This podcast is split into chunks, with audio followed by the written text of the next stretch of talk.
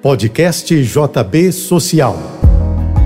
Um espaço para entrevistas, dicas e informações sobre instituições voltadas para o bem-estar da sociedade. Olá, eu sou Luciana Grutti, nutricionista da área técnica de alimentação, nutrição, atividade física e câncer do Instituto Nacional de Câncer. No podcast de hoje, em parceria com a JBFM, vamos continuar falando sobre prevenção de câncer, desta vez a partir do que comemos. Além de tornar a refeição mais atrativa, colocar mais cores no nosso prato significa consumir uma maior variedade de nutrientes. Ou seja, quanto mais cores, mais tipos diferentes de nutrientes vão estar no nosso prato, né? A gente vai estar consumindo. É, por exemplo, os alimentos de cor alaranjada, como o mamão, a laranja, a cenoura, o caju, são fontes de beta-caroteno e vitamina C.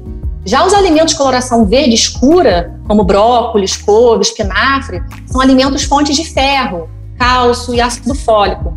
Por outro lado, os alimentos vermelhos, como tomate, morango, goiaba, são fontes riquíssimas de licopeno. O licopeno ele é um, importante, um potente antioxidante. E por aí vai, é, de acordo com a cor dos alimentos, tem predominância de determinados nutrientes. E por isso é importante diferentes no prato e variar os alimentos ao longo do dia.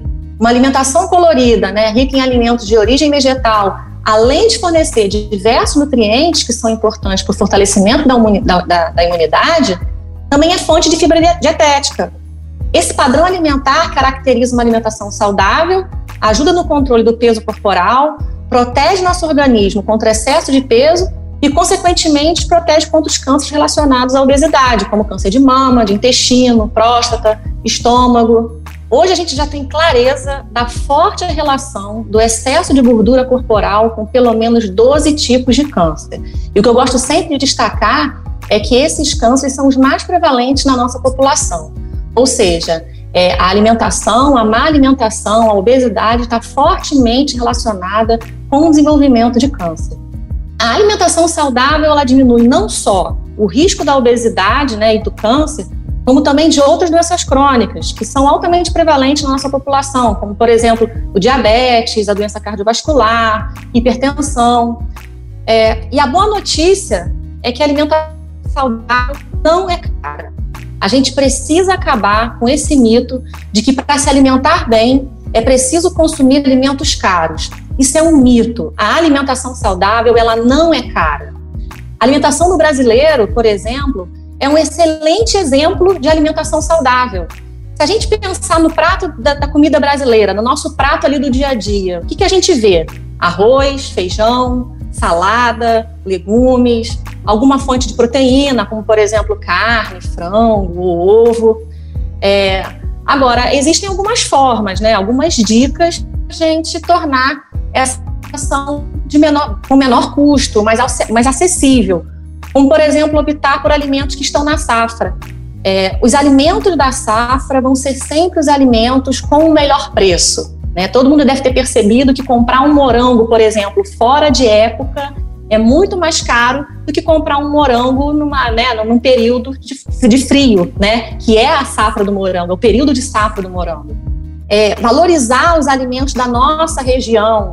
Por exemplo, é, a mora e o açaí são alimentos com coloração semelhante, né? São, são alimentos do grupo dos alimentos de coloração rocheada. Ou seja, esses alimentos são fontes de nutrientes semelhantes.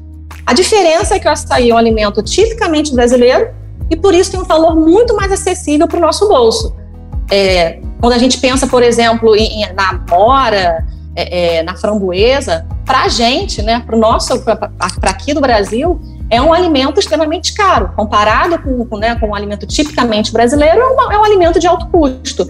Mas isso não diminui a importância do açaí e o valor do açaí, né? Que é tão, não tão nutritivo quanto com um preço muito mais acessível para a gente. É, uma outra forma de reduzir o custo da alimentação é preparar as refeições em casa e resgatar aquele velho hábito, né, de levar a marmita para o trabalho, para a faculdade, para a escola. É, nem sempre a gente tem boas opções perto do trabalho, perto da escola. Geralmente são é, é, é opções de alimentos não tão saudáveis e caros, né? Então, preparar a alimentação em casa com alimentos saudáveis, né? é, é uma forma de reduzir o custo da alimentação e tornar a alimentação é, saudável mais acessível. Ter uma alimentação saudável é um hábito de vida essencial para a prevenção de câncer. É, e mudar os hábitos alimentares é um processo que envolve mudança de comportamento e principalmente fazer melhores escolhas, escolher alimentos mais saudáveis. É, para começar, acho que o mais importante é deixar de lado os alimentos ultraprocessados. O consumo desses alimentos é fortemente associado ao excesso de gordura corporal e frequentemente fornece pouco ou nenhum nutriente saudável. Esses alimentos, eles são ricos em açúcares, em gorduras de má qualidade, em sódio, em calorias e num monte de substâncias artificiais que são adicionadas a esses alimentos para dar cor, para dar sabor e principalmente para aumentar o tempo de validade desses produtos. Se a gente produzir um bolo em casa, por exemplo, quanto tempo leva para esse bolo é, é, não ficar mais adequado para consumo? Agora, vamos pensar num, num, bolo que a gente compra dentro de um pacote, né, embalado num, num grande supermercado. Muitas vezes, os produtos têm validade de um ano. Ou seja, alguma coisa foi adicionada ali que a gente não usaria na nossa receita, a gente não usaria na nossa cozinha, né, para produzir esse bolo, e que a indústria usa, né, um, um ingrediente artificial para aumentar a durabilidade desse produto. E quais são esses alimentos? Né? O que são os alimentos processados? São aqueles alimentos que são vendidos prontos para consumo, aqueles alimentos que basta a gente abrir o pacote, desembalar, aquecer e consumir. E que tem como característica um longo prazo de validade, como macarrão instantâneo, o leite achocolatado, a lasanha congelada, o biscoito recheado, os sucos de caixinha e os refrigerantes.